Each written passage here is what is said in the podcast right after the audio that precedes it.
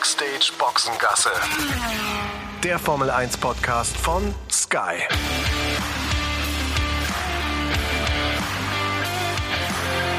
Mit Sascha Roos, Peter Hardenacke und Sandra Baumgartner.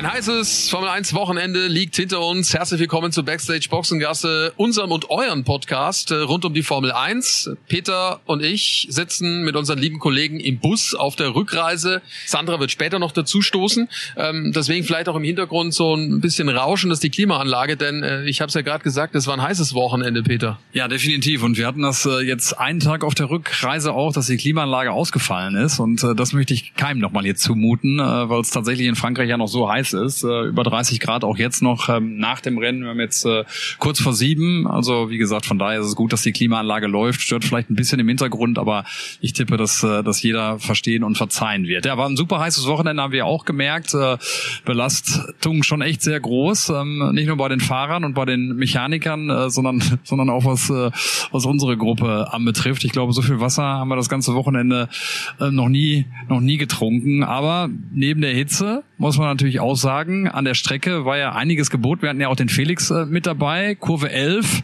Da gab es einen Swimmingpool, aber ich glaube, er hat es nicht einmal reingeschafft. Felix von der Laden, falls du diesen Podcast jetzt hörst, und ich weiß, du hörst ihn immer, ich bin ein bisschen traurig und enttäuscht, weil eigentlich dachte ich nämlich, dass du auf deinen vielen Reisen, die du jetzt unternommen hast, äh, rund um die Strecke, es schaffst, mir einen dieser Hüte zu besorgen. Muss ich sagen, leider nicht geglückt bin ich sehr traurig drüber. Aber vielleicht klappt's ja mit einem anderen Hut irgendwann. Ich glaube, der Einzige, der diesen Hut ähm, auch nur einmal kurz getragen hat, war der Ralf, Ralf Schumacher. Ähm, Johannes, unser Redakteur, hat das äh, wunderbar eingeleitet. Ähm, glaube ich, aus der Alpha, aus der Alpha Hospitality hat er sich eine, eine gemobst bzw. geliehen. Äh, Gibt natürlich dann nachher auch dann wieder die Rückgabe. Aber nochmal zum Felix auch, der ist äh, so ein bisschen auf meinen Spuren, ne? auch was äh, die Vergesslichkeit äh, von Dingen anbetrifft, weil ich glaube, den einen Tag hat er es verpasst, in diesem Pool zu springen, weil er seine Badehose vergessen hat. Da habe ich kurz an, an meine, an meine Dinge so gedacht. Äh, Borat gedacht, dass er das da noch machte irgendwie, aber das wollte keiner sehen. In Kurve 11. Ne, ansonsten äh, hat er viel, äh, der einzige, er war auch der einzige von uns, der mehr war im Übrigen. Müssen wir generell mal drüber, drüber reden, über seine Rolle. Der einzige, der mehr war, der einzige, der irgendwie, glaube ich, Wein getrunken hat, der einzige, der ein Pastis probiert hat ist echt unfassbar, ja, Felix. Also wenn ihr äh, auch da noch ein paar interessante Sachen erleben wollt, äh, bleibt auf seinen Fersen. Äh, das ist auf jeden Fall sehr unterhaltsam, was er da so macht. Aber wie gesagt, mit den Hüten, da müssen wir nochmal reden. Das sind so, habt ihr mit Sicherheit gesehen, so weiße Hüte, die es in den 80ern, äh, glaube ich, äh, gab, die da en vogue waren. So Sonnenhüte. Die waren hier sehr begehrt. Ja, die sahen immer so aus wie diese Hüte bei den bei den Fußballfans äh, von früher. Ich glaube, die hat man auch oft gesehen in, in, in Deutschland fahren. Und zu Felix muss man natürlich auch nochmal sagen, das ist natürlich auch seine Aufgabe gewesen, hier neben der Strecke dann so ein bisschen zu gucken, äh, was es so gibt. Ne? Und ich glaube, die Entfernung von der Strecke bis zum Meer waren so knapp 30 Minuten. Wir haben es tatsächlich nicht geschafft, aber waren ja das ein oder andere Mal dann noch an abends essen hier in dieser herrlichen Umgebung. Ja, sportlich äh, war es war es ein heißes Ding, auch auch da Wetter angepasst. Max Verstappen hat es am Ende eingefahren. Sascha, souverän muss man ja auch dann sagen, weil Charles Leclerc ihm den Gefallen getan hat, in Runde 18 sein Auto in die Barriere zu setzen. Und da haben wir lange dann erst noch gerätselt, woran es lag. Technisches Versagen oder doch Fahrfehler? Ja, und er hat es dann zugegeben, das war ein Fahrfehler, hat es also alles auf sich genommen, insgesamt 32 Punkte, die er quasi verschenkt hat, äh, durch den Fehler in Imola, Anfang der Saison, als er sich da weggedreht hatte, da in der Schikane. Und äh, jetzt wieder ähm, der Fehler von ihm und der war natürlich bitter in Führung liegend. Also klar, er sagt, es wären 25 20 Punkte gewesen, also ein Sieg.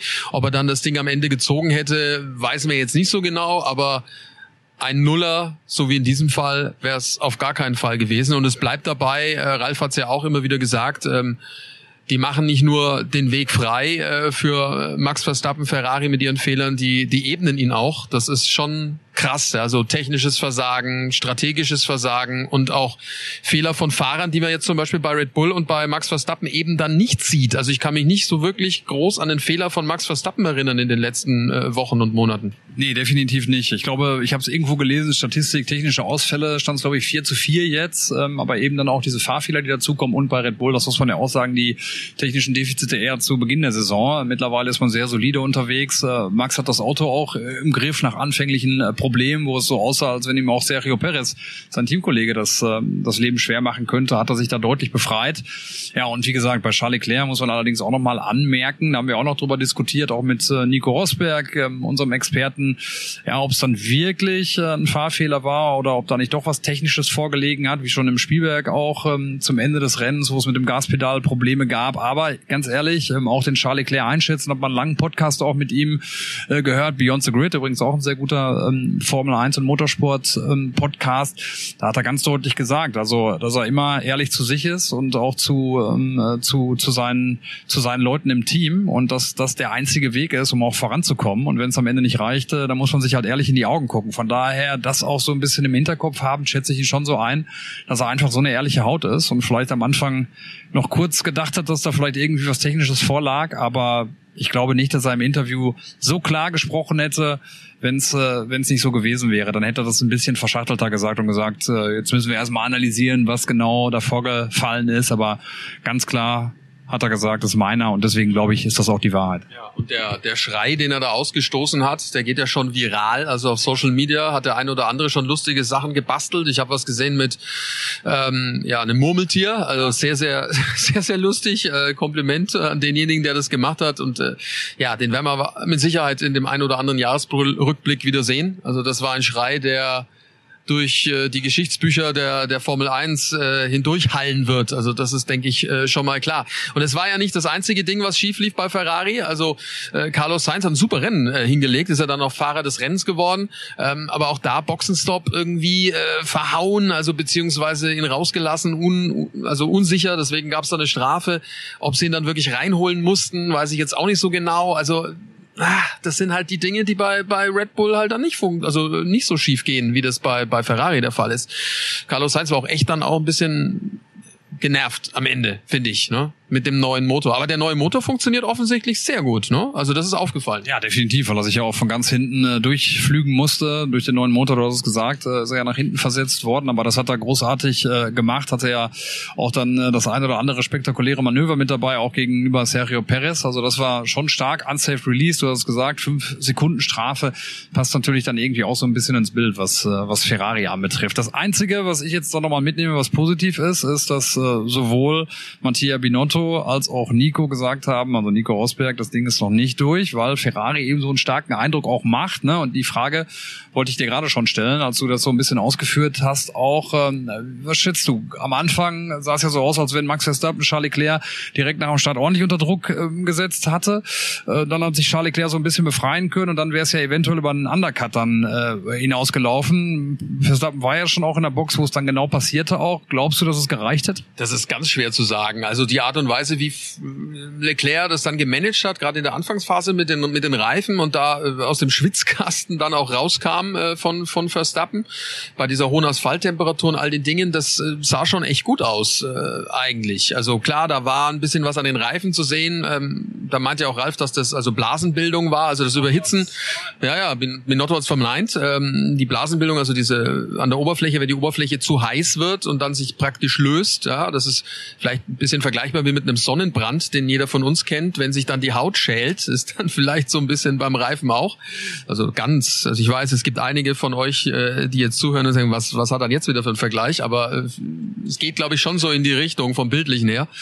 Und äh, das hat er eigentlich gut gemanagt. Also schade. Ich, ich, also doppelter Hinsicht. Klar, wir sind unparteiisch, ne? muss man auch klar sagen, aber ich finde, dieser Fahrfehler, wenn es einer war von Charles Leclerc, hat uns alle um ein spannendes Rennen gebracht dann. Also weil da wäre mit Sicherheit unfassbar noch viel gewesen an, an, an Nervenkitzel dann an diesem, an diesem Sonntag. Schade. Übrigens, da fliegt gerade, da fliegt gerade, wer ist denn das? Das ist, glaube ich, ein, nein, ich tippe auf einen österreichischen Zeitgenossen. Ich äh, tippe auf Toto Wolf, der da gerade mit dem Privatjet weggeflogen ist, weil hinten waren ähm, oder es ist ein, ein Red Bull-Flieger, kann auch sein. Also es war ein österreichisches äh, Kleinflugzeug, was hier an diesem Flughafen, der direkt neben der Strecke ist, abgehoben hat. Ja, so schnell sind wir leider nicht unterwegs. Wir machen uns hier so ein bisschen im Schneckentempo vorwärts äh, Richtung Hotel. Also wir werden noch eine ganze Weile hier im Bus sitzen, denke ich. Ähm, Sascha, wie schätzt du es ein, was die Weltmeisterschaft anbetrifft? Äh, 63 Punkte sind es jetzt zwischen Max Verstappen und äh, Charles Leclerc. Ist eine Menge Holz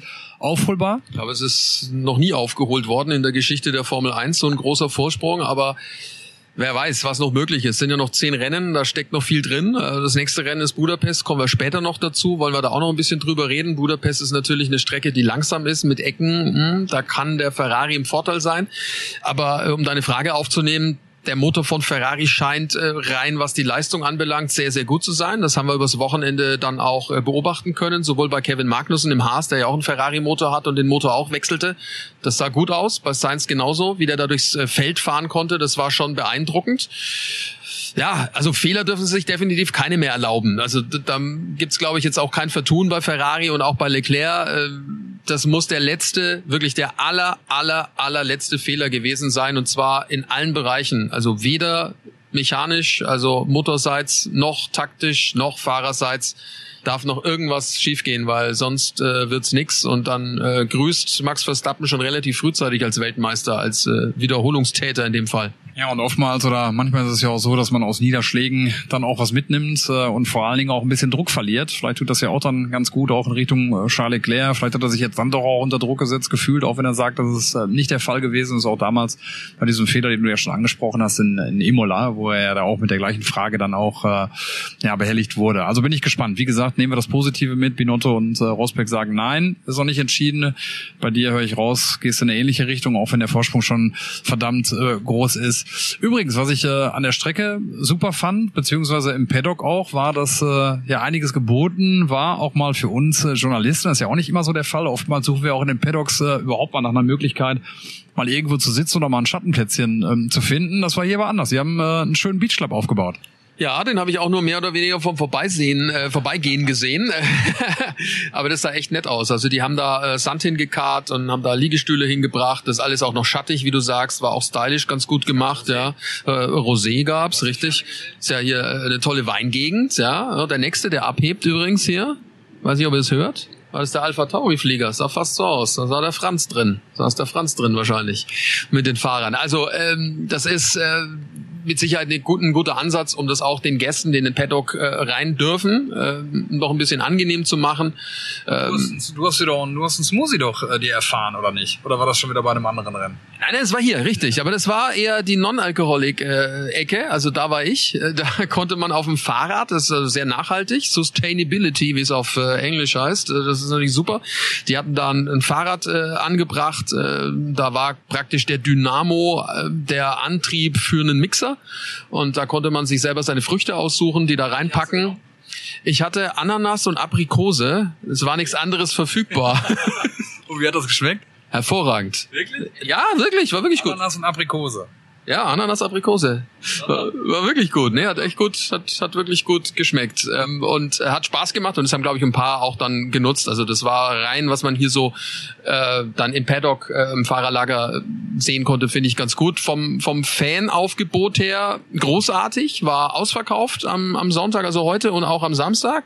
Sehr enthusiastisch waren sie alle. Also äh, bloß so richtig gute Nachrichten gibt's nicht, ne? Denn äh, vor diesem Wochenende stand ja der Grand Prix am Kippen. Ja, vor allen Dingen Gänsehautmoment, als äh, die französische Nationalhymne gespielt wurde.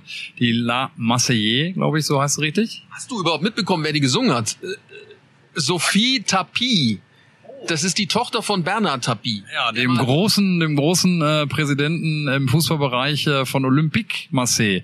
Damals als äh, Olympique mit Rudi Völler die Champions League gewonnen hat, äh, da war er damals äh, Präsident. Ja, und äh, ein großer, ein großer Name natürlich war auch bei bei Adidas äh, gewesen. Also auf jeden Fall, als äh, die Nationalhymne geschmettert wurde, da hat man echt einen äh, Gänsehautmoment gehabt. Ähm, auch äh, in der Startaufstellung, also im Grid, wo wir zu der Zeit dann unterwegs waren. Das war klasse, 70.000 Zuschauer, die da waren. Ähm, ähm, und ja, du hast es gerade gesagt, der Frankreich Grand Prix hier in Le Castellet das letzte Mal. Das sind die Infos, die ich jetzt gerade auch nochmal bekommen hatte von Kollegen aus Brasilien, die immer sehr, sehr nah dran sind an den Entscheidern auch der Formel 1. Also von da aus, von daher gehe ich davon aus, dass es dann auch wirklich so ist. Kommen andere Grand Prix wie in Südfrankreich oder auch in China. Also da tut sich einiges. Schade auf eine Art, weil es schon, schon auch mal nett hier ist, äh, auch wenn der, der Weg hierher äh, oder auch zurück immer ein bisschen beschwerlich ist. Äh, die Strecke auch nicht jedermanns äh, Sache ist, diese Asphaltwüste mit diesen Auslaufzonen und so weiter, aber trotzdem hat es mir immer ganz gut, ganz gut gefallen. Ich weiß nicht, wie du es einschätzt. Ja, also Atmosphäre ist toll. Also das auf jeden Fall. Wetter auch. Das war natürlich mega. Äh, das, was wir hier erlebt haben, ist ein bisschen anders. Wir haben es auch, glaube ich, die Tage immer mal wieder gesagt. Anders als das, was wir jetzt in Spielberg und auch in Silverstone erlebt haben, wo äh, schon von der Masse, also von den Menschen, die da waren, ein ganz anderer Druck ausging. Also ich will nicht sagen negativ, das ist schon auch toll gewesen. Hier war es äh, oder ist es immer so ein bisschen ursprünglicher, ein bisschen ruhiger trotzdem aber auch enthusiastisch. Also die waren ja auch alle aus dem Häuschen und ein super, super faires Publikum. Total. Ne? Das haben wir ja die letzten Male auch so ein bisschen angeprangert, äh, zum Beispiel auch in, in Silverstone oder in, äh, in Spielberg, äh, wo dann aufgejubelt wurde, wenn äh, es mal Andrea gab oder äh, auch einen Unfall von, von Max oder von Luis, äh, Sachen, die wir nicht sehen wollen oder auch ähm, ja diese Übergriffe, die es, äh, die es in Spielberg gab, auch von, von Teilen der Zuschauer gegenüber äh, Frauen und jungen Frauen auch, die belästigt wurden. Ähm, auch das ähm, haben wir ja leider erfahren müssen. Ähm, also da, da ist schon auch ja ein Trend zu erkennen, der nicht immer ganz so ganz so positiv äh, ist, ganz klar. Und so das, was man jetzt hier mitbekommen hat und auch gehört hat, äh, muss man sagen, dass das hier alles sehr friedlich und sehr sehr sportlich fair abgelaufen ist. Äh, Dein Eindruck übrigens von der von der Gridphase, du hast es ja von oben aus verfolgt, äh, Sascha, warst du zufrieden mit äh, mit dem, was wir da geerntet haben? Ja, das war großartig. Also ich habe mich top unterhalten gefühlt äh, auf dem Weg, äh, vor allem vor dem Rennen. Danach muss ich sagen, ähm, auch mit vielen, vielen tollen Inhalten. Aber davor dachte ich mir schon, es gibt noch vielleicht die Chance, Matthew McConaughey dann vors Mikrofon zu kriegen. Also ich dachte ja, du erzählst mir immer, ihr seid total eng, seid ihr äh, in Austin, also ihr schreibt euch ständig. Nein, das natürlich nicht, aber ihr seid super eng. Und dann würdigt er dich keines Blickes, was denn da los? Also Matthew McConaughey, der, der wahnsinnige Hollywood-Star, also der unfassbare Hollywood-Star. Ob er wahnsinnig ist, weiß ich nicht, aber der wahnsinnig bekannte Hollywood-Star. Ja, wahnsinnige Züge hat er gezeigt 2019, ne? Da, wo wir uns kennen und auch schätzen gelernt haben, habe ich ja immer gedacht. Äh, nämlich in Austin, als äh, Lewis Hamilton äh, zum sechsten Mal den Titel eingefahren hat. Da haben wir uns ja bestens verstanden. Da hatte ich ihn ja, glaube ich, irgendwie gleich zweimal im, im Interview.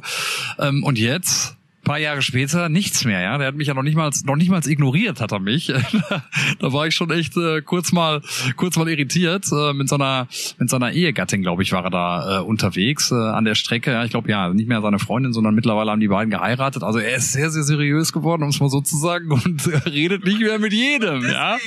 Ja, ja. Aber da habe ich mir echt die Zähne dran ausgebissen. Mein lieber Herr Gesangsverein, da äh, musste ich mich auch kurz einmal, einmal schütteln. Aber du, du hast, ich habe alles, wirklich alles versucht. Ich weiß gar nicht, wie oft ich diesen Namen ausgesprochen habe. Matthew mit TH, richtig. Ich glaube aber, ich habe immer Matthew gesagt. Ja, vielleicht hättest du ihm sagen sollen, dass viele große Filme bei uns laufen auf Sky, ja? Vielleicht, das wäre ja. Lieblingsserien. Wahnsinn. Aber gut, äh, nee, hat einfach nicht gepasst, die Chemie. Aber, aber Jean Reno. Respekt. Ja, und der, der purpurnen Flüsse, glaube ich, auch. Ja, äh, der, den fand ich aber nicht ganz so gut. Äh, der Profi ist schon ein richtig starker Film.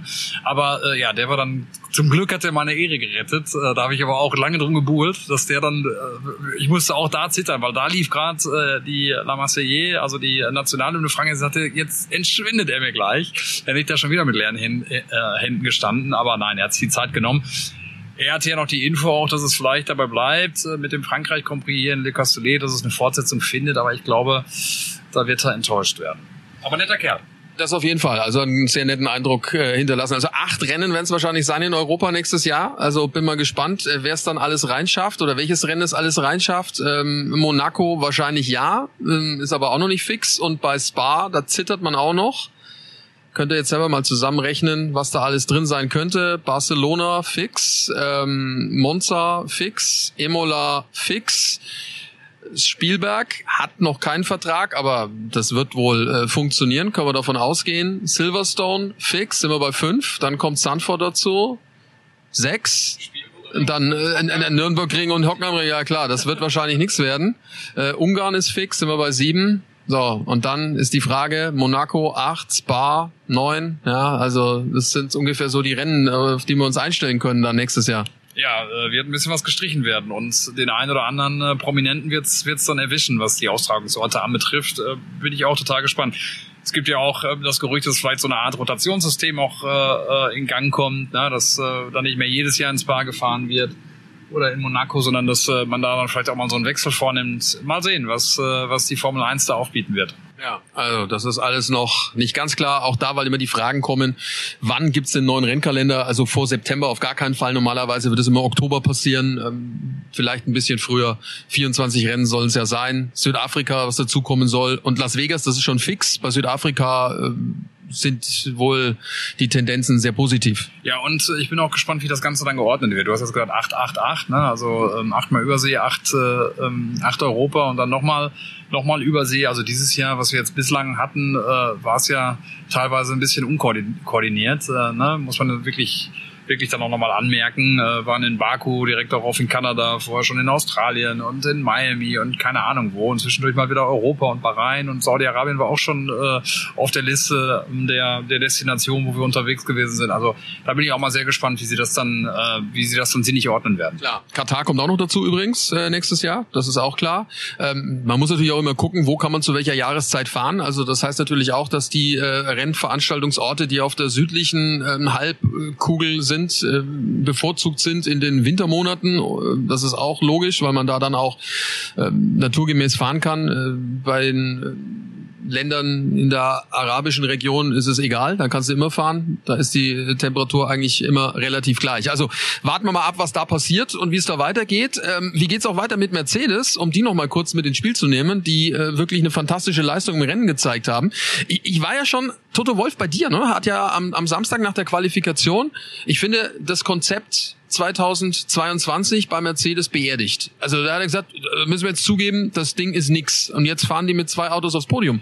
Ja, zumal ja auch äh, noch Damon Hill auch so ein bisschen äh, mit einer mit einer Prognose auf sich aufmerksam gemacht hat, das wird ein Doppelsieg äh, von Mercedes äh, vor diesem Rennen, weil die wirklich äh, so nah dran waren, auch an Red Bull und an Ferrari die letzten Wochen und ja nochmal mit einem Upgrade auch gekommen sind und haben sie sich schwer getan, bis einschließlich zum Samstag. Du hast gerade gesagt, Toto Wolf, der das, das so ein bisschen ja, ad acta gelegt hatte, auch diese Hoffnung, dass, dass da was Großes passieren wird am Wochenende. Aber im Rennen sind sie dann doch einfach auch stark. Ich glaube, das hat dann auch was mit dem, mit dem Reifenabbau immer wieder zu tun. Ne? Da sind sie immer eine Marke, eine Marke für sich. Äh, wurde ja auch vorher schon so ein bisschen diskutiert, auch bei diesen heißen Temperaturen, ob eine Einstoppstrategie äh, möglich sei. Ich glaube, das einzige Team, was in Frage gekommen wäre, realistisch wäre Mercedes gewesen, eben aufgrund dieser Stärke.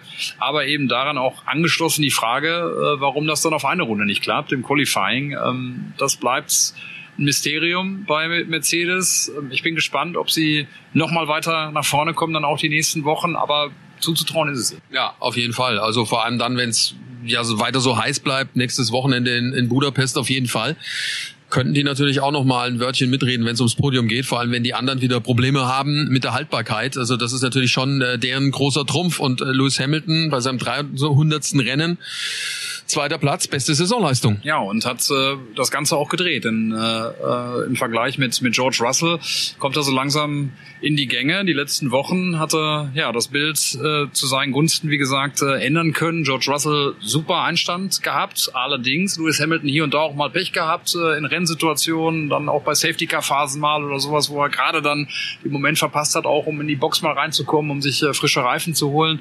Ähm, das hat er natürlich heute zum Beispiel gehabt. Wäre er fast dann auch in Führung gegangen gegangen äh, nach der Safety Car ähm, Phase mit äh, mit Charles Leclerc. Ich glaube, da hat nicht viel gefehlt, aber ja, auch da ein dickes Kompliment. Ähm, hat dran gearbeitet, hat das Ding gedreht und ist wieder auferwacht der Löwe, wie äh, Toto Wolf ja schon am Sonntag gesagt hat. Viertes Podium in Folge, zuvor dreimal Dritter und äh, jetzt also Zweiter. Mal schauen, was da noch dann so geht in Budapest. Äh, bevor wir über Budapest reden, äh, dann auch mit mit Sandra wollen wir natürlich jetzt auch noch mal auf unsere deutschen Fahrer blicken.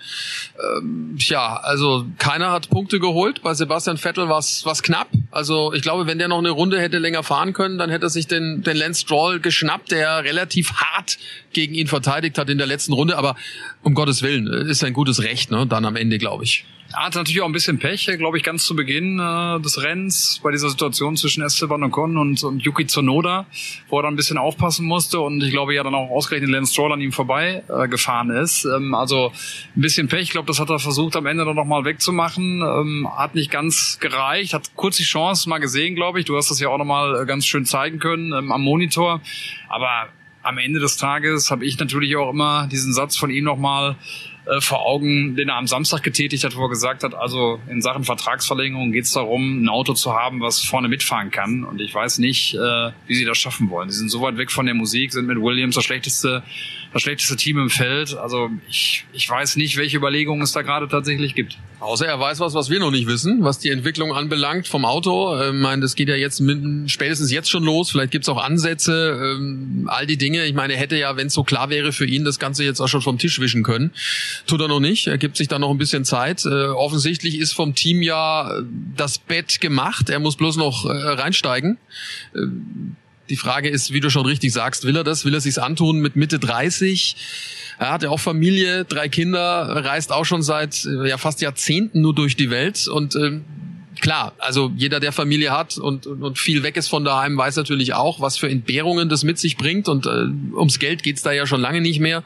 Da geht's ja um ganz andere Dinge. Und äh, wenn natürlich dann die familiäre Situation auch dazu führt, dass du dann anfängst zu überlegen, ich verpasse, wie meine Kinder groß werden und sehe manche Dinge nicht. Jemand, der arbeiten muss, kommt nicht in die äh, Luxussituation, sich das überlegen zu können, ob er das dann einfach sein lässt und bei seiner Familie bleibt und sieht, wie die Kinder groß werden. Rein theoretisch könnte das Sebastian Vettel und dann muss man das vielleicht auch verstehen, wenn er dann sagt, okay, danke Freunde, das war's. Ja, ich glaube allerdings nach wie vor irgendwie daran, äh, bin ja mal positiv denkend, äh, dass er weitermacht. Übrigens würde ich ihn natürlich sehr vermissen, aber nicht nur ihn, sondern ich würde auch äh, Norbert Vettel äh, sehr vermissen, glaube ich, ja. Im äh, Fahrerlager, sein Papa, der ja oftmals auch mit dabei ist. An diesem Wochenende habe ich ihn jetzt nicht gesehen, aber seine Expertise in Sachen Pirelli-Reifen, die wir ja auch dann immer wieder genießen äh, dürfen und können, lieber Sascha, du weißt, wovon ich rede. Also auch das würden wir natürlich nicht gerne sehen, wenn, äh, wenn wir nicht mehr in dieses Vergnügen kommen würden. Ja, das ist, das ist absolut richtig. Also man muss ja, abwarten, glaube ich, da gibt's noch keine Tendenz. Ähm, bei Alpine äh, ist auch ein großer momentan am Wackeln, nämlich Alonso, auch wenn der heute ein super Rennen gezeigt hat und die Ehre in Anführungszeichen gerecht, äh, gerettet hat für, für Alpine beim, beim Heim Grand Prix. Äh, gibt's ja diesen Zweikampf um Platz 4 in der Konstrukteursmeisterschaft mit McLaren. Nachdem McLaren in der Quali äh, sehr stark aussah, ähm, haben sie es in Rennen dann nicht umsetzen können. Da war Alonso echt stark. Also das war eine fantastische Leistung von ihm, die er dann durch... Start, ne? Ja, Start hat er viele Positionen gut gemacht. Das ist eh eine seiner Spezialdisziplinen. Äh, was der schon überholt hat im Laufe seiner Karriere am Start, das ist äh, wirklich phänomenal, war letztes Jahr ja auch schon so. Das ist ein Ding. Also offensichtlich dieses Reinhalten und diese Mischung aus Wagnis und äh, Überlegtheit, Dinge zu machen oder zu lassen, hat er gut drauf. Ja, definitiv. Allerdings auch da, wenn man mal so ein bisschen mal so reinhört, äh, bei Alpine, ich glaube, dass da so eine gewisse Unruhe auch gerade ist. Äh, das hatte ich äh, ja auch schon so unter uns ähm, gesagt, weil egal ob du mit äh, mit den mit den Presseleuten, James dann zum Beispiel auch, der medienverantwortlich ist beim äh, beim Team Alpine gesprochen hast, waren die immer so ganz erpicht darauf zu wissen, ja in welche Richtung wollt ihr denn fragen, auch äh, vor den Interviews mit mit Ottmar Schaffenhauer. Also irgendwie ist da Bewegung drin, auch was diesen Vertrag anbetrifft mit äh, mit äh, mit Fernando Alonso. Kannst im Moment noch nicht so richtig einschätzen. Oscar Piastri äh, dieses Supertalent haben sie ja noch in der Hinterhand auch, wo man eigentlich mutmaßt, dass er in Richtung Williams gehen könnte, dann irgendwann wieder zurückkommt zu Alpine, äh, wenn, wenn Platz ist. Aber ich weiß nicht, ich werde irgendwie nicht drauf schlau. Da ist irgendwie auch noch was, was im Busch. Vielleicht hat das auch mit Sebastian Vettel zu tun, dass doch vielleicht ein Abgang auch von Fernando Alonso in Richtung Aston Martin möglich sein könnte. Ich weiß nicht. Also, aber irgendwas, irgendwas stimmt da nicht ganz. Ja, ja, irgendwas ist definitiv da im Gange, äh, wo keiner bisher raus will. Und das ist ja dann oft so, gerade wenn es um solche Vertragssituationen und äh, freie Sitze in Cockpits geht, wenn dann ein Steinchen umfällt, dann äh, geht's relativ äh, relativ fix und schnell und äh, die Dinge lösen sich dann äh, relativ schnell äh, dann auch auf. Ähm, ja, also am Ende Alonso Sechster, Lando Norris Siebter, äh, Ocon hat ja noch eine Strafe bekommen, hat trotzdem gereicht, um vor Daniel Ricciardo zu bleiben als Achter, Neunter also Ricciardo und äh, Lance Stroll mit dem einen Pünktchen, dass er sich dann da in der letzten Kurve erblockt hat. Ja, und McLaren haben wir angesprochen, Upgrade passt, glaube ich. Das Ziel war ein Auswärtssieg hier beim Heim Grand Prix von Alpine äh, herauszufahren. Das haben sie natürlich dann nicht geschafft. Also Alpine ist an ihnen vorbeigegangen, an McLaren. Hauchdünn das äh, oder hauchzart natürlich das Ganze. Also da bleibt äh, natürlich auch noch alles offen für, für McLaren und für den deutschen Teamchef Andreas Seidel. Mick, über den müssen wir noch sprechen, ne? Ja, genau. Das äh, war nix, ne? Das Wochenende. Nach den äh, wirklich guten Rennen, die er gezeigt hat, äh, in Spielberg und auch in Silverstone, äh, war das ganze Wochenende so ein bisschen in Schwierigkeiten, war langsamer als, als äh, Magnussen ähm, hatte in der Qualifikation äh, sich das Ding ja selber eingebrockt, als er da die Strecke verlassen hat. Hauchzart, aber war halt auch so. Da muss man dann auch dazu stehen. Hat er ja dann auch im Interview gesagt. Ähm, hat ihm dann das Ganze schon ein bisschen vermurkst mit dem Start und im Rennen dann auch, äh, klar, eine Berührung, für die er nichts konnte, wohin äh, Joe äh, abschießt, aber auch da muss halt sagen, war es dann der richtige Zeitpunkt, um zu überholen. Ralf hatte da ja auch schon so seine Zweifel, wo er sagt, also boah, wenn es das hinbekommst, ist natürlich mega, aber muss man vielleicht auch nicht an der Stelle dann auch machen. Ne? Und am Ende letzter geworden. Muss man auch so sagen. Er ist letzter geworden. Ne? Bottas hat ihn noch mit frischeren Reifen überholen können. Aber was uns Hoffnung gibt, das haben wir vorhin schon gesagt, ist der, der neue Motor von, von Ferrari und offensichtlich auch die neue Kupplung, die auch funktioniert am Start. Ja, ähm, letzter, ne, muss man natürlich sagen, gab auch ein paar Ausfälle. Also ich glaube am Ende war letzter in der Wertung. Ne? Genau, ja, nur um das einmal aufzugreifen noch. Ja, der Motor macht Hoffnung und am Ende ist er ja auch, das haben wir auch schon oft besprochen, noch auch in einer absoluten Lernphase. Und wichtig ist jetzt mal, dass er diese letzten beiden Rennen hatte, wo er wo er in die Punkte gefahren ist, also jetzt vor dem Frankreich Grand Prix mit äh, Silverstone und, äh, und auch Spielberg. Das gehört dann auch mal mit dazu. Wichtig wird es jetzt sein, auch Konstanz äh, in diese guten Leistungen zu bringen. Ne? Aber ne, da, wie gesagt, haben wir oft drüber diskutiert. In einer Art oder auf eine Art und Weise ist es ja vielleicht dann auch erst äh, sein erstes richtiges Jahr in der Formel 1, weil das eigentlich erste im letzten Jahr war ja doch ein, ein sehr eigenes, ähm, äh, wo, wo das Haas-Team ja außer außer Konkurrenzfähigkeit äh, gewesen ist, eigentlich nur um die Plätze 20 und 19 gefahren ist mit, mit Nikita Mazepin, das hat er immer geschafft. Ähm, also von daher ist das jetzt auch nochmal ein Jahr, wo er lernen kann. Das hat er jetzt gut gemacht, hat, hat das schon gedreht in seine Richtung, glaube ich, auch mit Magnussen. Also da hat er alle Möglichkeiten und an die guten Leistungen zuletzt, da wird er wieder anschließen müssen und das schafft er auch. Ja, und dann mit dem Upgrade, das kommen soll, endlich das erste Mal, dass neue Teile ans Auto kommen. Die sind zwar hier jetzt schon mit einem neuen Frontflügel gefahren, also Magnussen zum Beispiel, interessanterweise Magnussen mit dem neuen Frontflügel, ähm, Mick nicht, der hatte noch den alten, äh, was jetzt nicht äh, ursächlich darin war, dass es nichts äh, nix wirklich Berauschendes war, aber oh, kleines Indiz auch schon äh, bei Haas intern, aber ich bin mal gespannt, was da jetzt dann passiert am kommenden Wochenende, wenn dann die neuen Teile endlich kommen. Gut, aber muss natürlich auch sagen, Magnussen liegt äh, in der der, in der Wertung vor Mick. Also von daher ist das auch kein, kein ungewöhnlicher Vorgang. Ne? Wir gucken natürlich auch mal mit ganz großen Augen auf, äh, auf Mick und auf äh, Sebastian. Aber wie gesagt, in dem Fall glaube ich jetzt, ähm, dass, dass das dann auch einfach okay ist, das dann auch so zu handhaben. Der Bessere in der Wertung kriegt dann vielleicht auch zunächst das, das neuere Teil. Und äh, hoffentlich dann beim Rennen in Budapest beide mit den neuen Teilen. Mal schauen, wie die dann funktionieren. Das wird dann noch ein bisschen dauern. Sie haben ja jetzt ihr altes Auto komplett verstanden, wie man dann auch gesehen hat, aber es wird jetzt auch Zeit, dass da äh, ja es einen Schritt nach vorne geht. Äh, was in Spielberg noch super funktioniert hat, war hier in Frankreich nix, denn auch da müssen wir sagen, klar, Magnussen hätte äh, in die Top Ten reingeschafft äh, in der Qualifikation, aber im Rennen war es dann auch nix. Also das so viel Wahrheit muss ja dann auch sein. So, also das äh, jetzt mal der große Abschluss, was Port Ricard anbelangt, äh, Frankreich und die Strecke hier in Le Castellet, Le Castellet, so heißt es richtig. Jetzt äh, wollen wir gleich über Budapest sprechen und dann auch mit Sandra. Vorher allerdings für euch ganz, ganz wichtig das hier. Wenn ihr generell bei der Formel 1 mit dabei sein wollt, wenn ihr jetzt noch die letzten beiden Rennen vor der Sommerpause aus Frankreich und Ungarn live sehen wollt, dann ist das gar kein Problem. Das könnt ihr bequem streamen mit dem Live-Sport-Abo von Wow. Und wer sich jetzt fragt, wow, was ist denn das? Wow, das ist äh, das neue Sky Ticket. Sky hat das Ganze umbenannt, vereinfacht und verbessert und jetzt findet ihr das gewohnt überragende Motorsportangebot von Sky eben bei Wow. Also, neuer Name, aber innen drin gibt es das gewohnt gute Programm. Zur Formel 1 gibt es auch das gesamte Motorsportangebot von Sky. Und nicht vergessen, da gehört dieses Jahr auch die IndyCar-Serie dazu mit all ihren 17 Rennen.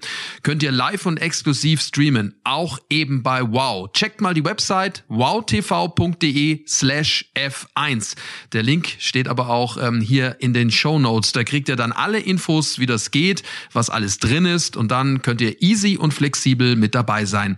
Ihr könnt auch auf zwei Geräten gleichzeitig streamen. Alles ohne Receiver. Also wowtv.de slash F1 und schon kann's losgehen. Ja, da sind wir also wieder. Und äh, so schnell geht's. Raus aus dem Bus und rauf auf die Terrasse hier direkt vor unserem Hotel. Peter und ich lassen jetzt noch so ein bisschen den Abend ausklingen. Die Abendsonne genießen wir. Und äh, Sandra ist mit dabei. Äh, Sandra, äh, ja, das äh, Rennen von Le Castellet liegt jetzt hinter uns. Lass uns nach vorne blicken auf ähm, Budapest. Äh, es wird Sandra mit Sicherheit wieder super heiß werden. Auf und vor allem auch neben der Strecke. Dafür ist Budapest bekannt. Definitiv. Wettertechnisch habt ihr euch ja schon ähm, akklimatisiert, würde ich jetzt mal sagen, weil war ja ne, auch bei euch ordentlich heiß. Okay, gut, bei uns jetzt auch. Also ich glaube, wir sind alle bestens vorbereitet auf das, was uns wettertechnisch in Budapest erwartet. Wobei, erinnere dich mal, es hat auch in Budapest teilweise schon echt fies geschüttet. Glaube ich, wird in diesem Jahr nicht der Fall sein. Und ich freue mich, wie du es schon gesagt hast, vor allem natürlich darauf, was in Budapest halt auch so los sein wird. Denn diese Abende, die waren bisher immer herrlich, wenn man entweder schön am Fluss gesessen hat oder auch an dem, an dem äh, einen Platz mit der großen Basilika, an dem Brunnen. Also da gab es immer herrliche Abende. Ähm, Freue ich mich schon sehr drauf. Sehr attraktive Stadt, definitiv finde ich auch, Sandra. Und äh, hoffentlich äh, Sascha und Ralf, äh, wenn ich da äh, richtig bin in meinen Erinnerungen, äh, hoffentlich seid ihr das ganze Wochenende dann auch mit dabei. Denn ich glaube, letztes Jahr, äh, da musstet ihr irgendwann, ich glaube Donnerstag oder Freitag, dann wieder nach Hause fahren. Oh ja, mit Grausen erinnere ich mich daran. Ich hatte es schon fast wieder ver vergessen. Ja. Da waren wir in Budapest und dann hieß es so, Achtung, äh, möglicherweise haben wir einen Corona-Fall äh, in unserem Team. Äh, es wäre vielleicht sinnvoll, wenn ihr diese Stadt schnell verlasst. Nicht, dass ihr noch äh, in Quarantäne, in Zwangsquarantäne müsst. Äh, das haben wir dann auch gemacht. Wäre natürlich blöd gewesen dann mit der Übertragung. Ich meine, klar, für euch auch doof, äh, aber klar, sagen wir mal so, jetzt mit dem Kommentar dann aus der Quarantäne raus, wäre es schwierig geworden. Und deswegen sind wir dann ganz schnell in der Nacht- und Nebelaktion, ich glaube von Donnerstag auf Freitag war es. Ne? Ja, um ja. Gottes Willen, ja, das stimmt. Äh, da sind wir dann schnell äh, nach Salzburg gerast äh, zu, zu äh, Ralf. Da durfte ich dann äh, übernachten bei ihm mit dem Haus und dann ging es gleich am nächsten Morgen weiter äh, dann nach München zum Kommentieren. Und ja, ich habe ja schon das letzte Mal über meine Qualitäten als Fahrer gesprochen, beziehungsweise über die Qualitäten von Ralf als Beifahrer. als Fahrer ist es auch interessant, kann ich euch sagen. Also wenn du dann da äh, Beifahrer bist, äh, machst du auch kein Auge zu. Also Kommando Bleifuß, ne? Kommando Bleifuß, das äh, wohlbekannte, ne? Definitiv. Ja, also das machen wir nicht dieses Mal. Diesmal bleiben wir bis zum Schluss äh, mit, mit euch in, in, in Budapest. Ja, also tolle Stadt, Sandra, ähm, und immer vom Fanaufkommen ja auch. Äh, eine Stadt, die äh, ja viel von dieser Formel 1 dann auch aufsaugt und wieder zurückgibt definitiv. Und ich bin sehr gespannt, ähm, wenn man da äh, quasi auf der Autobahn Richtung Rennstrecke fährt. Da gab es jetzt die letzten Jahre immer den gleichen Fan, der sich an so eine Autobahnbrücke gestellt hat und so ein großes Kimi Räikkönen-Banner da quasi über diese Brüstung gehängt hat. Ich bin jetzt gespannt, ob er das dieses Jahr einfach so aus Nostalgiegründen vielleicht irgendwie auch wieder macht. Keine Ahnung. Aber auf den werde ich auf jeden Fall gucken, wenn wir quasi zur Autobahn fahren, äh, die, die Autobahn langfahren an dieser Brücke und dann mal schauen. Und äh, Fanaufkommen, du sagst es, immer auch immens, riesengroß. Ich glaube aber, dass wir in diesem Jahr ähm, nicht, wie wir es bei anderen Rennstrecken hatten, nicht so große Verkehrsprobleme haben werden, weil auch da hatte das die Formel 1 immer super gelöst mit so einer eigenen Linie auf der, äh, auf der Autobahn, eigene Spur auf der Autobahn für ebenso ähm, Medienschaffende wie uns, dass man dann auch zu seinem Arbeitsplatz vernünftig hinkommt.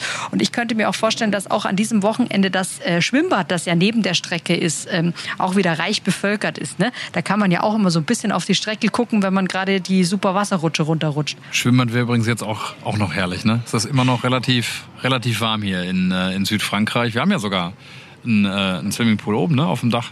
Willst du verraten, was der Ralf heute früh gemacht hat? Der war Aquajogging hat er gemacht, ne? Ja, Aquajogging. Leider hat er uns Stark. nichts davon erzählt, weil sonst hätten wir uns daneben gestellt und hätten gefilmt, aber äh, nö, also äh, Ja, jetzt ja, weißt du auch, warum er nichts erzählt ne? hat. Ja, ja, genau, genau, genau. Also mal gucken, was da noch alles passiert. Übrigens, äh, kleiner Tipp für all diejenigen, wir werden ja oft gefragt, äh, was ist ein, eine Reise wert äh, für einen Formel-1-Besuch? Budapest auf jeden Fall. Ähm, man kommt relativ günstig hin. Die Tickets sind auch noch ich sagen, im unterdurchschnittlichen Bereich, auch wenn es natürlich immer wahnsinnig teuer ist, so ein, so ein Formel-1-Wochenende.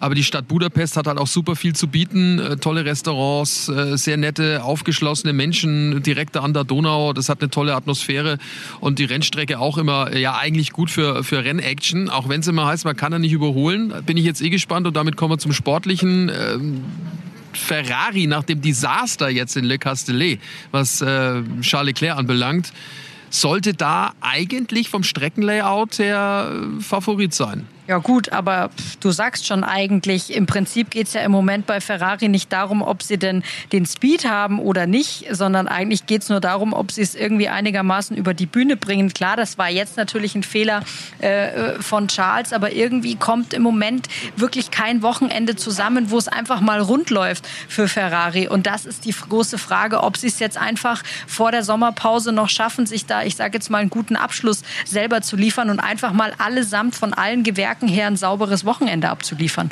Ja, zu wünschen wäre es äh, zum einen Ferrari, zum anderen uns auch für eine spannende WM. Nach wie vor 63 Punkte Vorsprung von Verstappen. Wir haben ja vorhin schon drüber gesprochen, äh, Sandra, dass das äh, ein Vorsprung ist, den es so eigentlich bisher noch keiner aufgeholt hat. Aber zehn Rennen sind es noch, also ist noch ein bisschen was zu vergeben. Also allein jetzt für die Siege, die es geben könnte, wären es 250 Punkte die man holen kann. Dazu kommen noch schnellste Runden und wir haben noch ein Sprintrennen, nur noch eins zugegebenermaßen. Da gibt's auch noch mal acht Punkte für den Sieger. Also geht schon noch ein bisschen was. Aber äh, trotzdem, ich glaube, dass äh, Budapest ein gutes Pflaster wäre.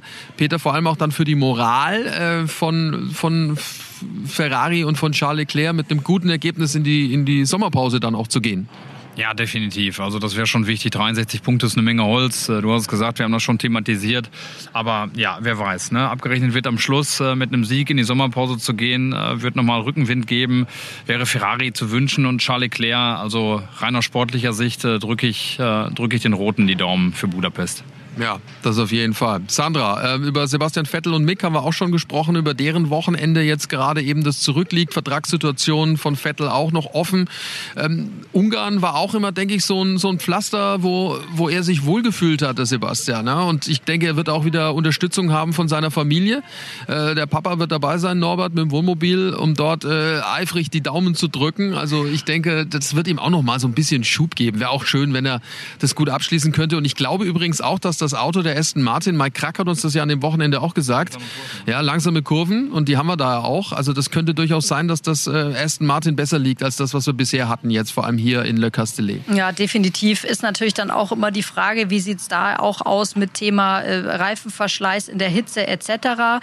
Muss man natürlich auch immer drauf gucken. Aber du, du also ich hatte auch immer das Gefühl, dass Sebastian sich äh, auf diesem Ungaro-Ring extrem wohl gefühlt hat und da ähm, auch immer noch mal so ein bisschen was aus der Trickkiste zaubern konnte, aus der fahrerischen Trickkiste zaubern konnte. Bin gespannt, ähm, ob es ihm diesmal gelingt, ähm, muss halt natürlich schon auch viel zusammenkommen bei ihnen, ne? weil jetzt rein die fahrerische Klasse reißt es dann oftmals auch nicht raus. Jetzt muss man einfach hoffen, dass äh, Mike Krack recht hat und ähm, der Ungaroring dem, dem Team auch liegt, denn ich glaube, auch da wäre es eben auch für die Moral wichtig, die Sommerpause nochmal mit einem guten Ergebnis äh, zu beginnen und das könnte natürlich unter Umständen auch wichtig sein, eben für die Vertragsgespräche mit Sebastian, weil ich glaube ja schon, also die Fabriken sind ja zu in der Sommerpause, offiziell gearbeitet wird dann nicht. Aber ich glaube, so Gespräche, wenn es um Verträge geht, die werden natürlich dann schon äh, durchaus mal geführt. Da wird sich dann noch mal irgendwo getroffen, zusammengesetzt zum Mittagessen ähm, oder irgendwie in der Art. Und da glaube ich, wird schon gesprochen, weil da hat man dann einfach auch die Ruhe dafür. Ja, das äh, stimmt auf jeden Fall. Also warten wir mal ab und auch für mich gilt das gleiche.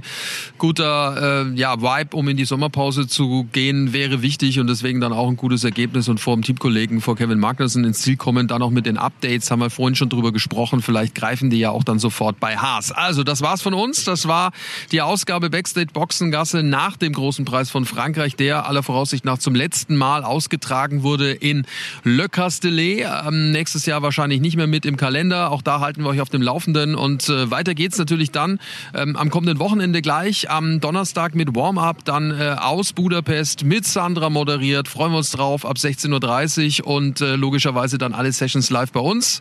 Und die nächste Ausgabe von Backstage Boxengasse gibt's dann am kommenden Dienstag. Das ist dann quasi die letzte vor der Sommerpause nach dem Rennen in Ungarn. Vielen Dank fürs Zuhören. Weiterempfehlen bitte und nicht vergessen, überall dort, wo es Podcasts gibt, gibt's auch Backstage Boxengasse. Danke Danke, ciao, ciao, macht's gut. Au revoir. Bis Budapest. Sehr gut. Tschüss. Danke, Sandra. Gleicher Podcast, dritte Location. Wir sind äh, jetzt äh, nicht mehr im Bus, wir sind nicht mehr an der Terrasse vom Hotel, wir sind mittlerweile am Flughafen angekommen. Es ist äh, Montagvormittag, äh, Peter, und äh, über Nacht gab es nochmal Bewegungen, was Haas und die Updates anbelangt, denn Mick Schumacher bekommt's doch nicht. Ja, nur Kevin Magnussen, äh, was natürlich sehr, sehr schade ist. Jetzt gibt's hier nochmal eine Durchsage, hat aber nichts mit der Formel 1 zu tun. Äh, da kommen wir einfach jetzt mal ähm, somit klar. Also schade, Mick Schumacher kriegt das Update nicht, nur Kevin Magnussen, okay, laut der Rangliste oder beziehungsweise so wie die beiden stehen, ist es nachvollziehbar aus Teamsicht, aber schon schade, dass der finanzielle Engpass offensichtlich da ist, dass man nur an einem Auto sich neue Teile leisten kann. Großer Nachteil für den Mick. Wahrscheinlich. Ja, das auf jeden Fall. Er sagt aber, er akzeptiert es auch, weil es liegt wohl offensichtlich auch daran, dass es so viele Crashs gab am Anfang der Saison und deswegen die mit dem Produzieren der Teile nicht nachgekommen sind. Naja, ist halt kein Spitzenteam Haas. Ja? Da ist halt dann auch nicht so viel Geld da, um das alles hinzubekommen. Also das nochmal äh, zur Abrundung. Mick Schumacher also in Budapest nicht mit dem neuen Haas, nur ja, Kevin Magnussen muss aber kein Nachteil sein, weil zumindest das alte Teil versteht man. Das neue ist die Frage, ob sie das gleich so hinbekommen. Also das war's von uns. Nochmal der Hinweis, äh, nächsten Dienstag dann äh, neue Ausgabe von Backstage Boxengasse. Und jetzt aber endgültig. Ciao. Aller guten Dinge sind drei. Ne? Jetzt wirklich. Tschüss und bis äh, Ungarn. Ja, hoffen wir. Backstage Boxengasse ist eine Produktion der Podcastbande im Auftrag von Sky.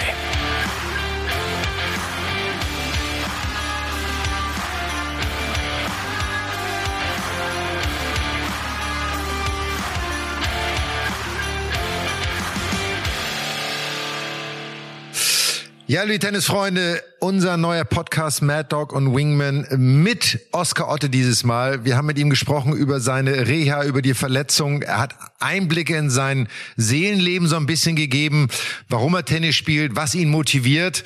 Und ich fand es wahnsinnig begeisternd zu sehen, dass er aus meiner Sicht aus den richtigen Gründen Tennis spielt, nämlich weil es einfach irre Spaß macht, aber noch ganz viel anderes. Patrick, was hat dich am meisten interessiert oder fasziniert? Ja, ich finde Oscar als Typ einfach super, weil er äh, ja mit Leidenschaft spielt und ja so ein bisschen seinen Stil auch auf dem Platz äh, rüberbringt. Finde ich ganz spannend. Hat auch klare Ziele definiert, wo er stehen will am Ende der Saison und dass eben Tennis seine große Liebe ist äh, als Sportart. Das konnte man richtig raushören. Also viele, viele interessante Insights von Oscar, der sich viel Zeit genommen hat für uns. Fast eine Stunde oder über eine Stunde waren wir live mit ihm im Talk. Sehr schön. Dann freuen wir uns, wenn ihr alle zuhört. Hört den Podcast Mad Dog und Wingman. Lernt Oscar Orte kennen und äh, wir freuen uns aufs nächste Mal. Bis dann. Tschüss.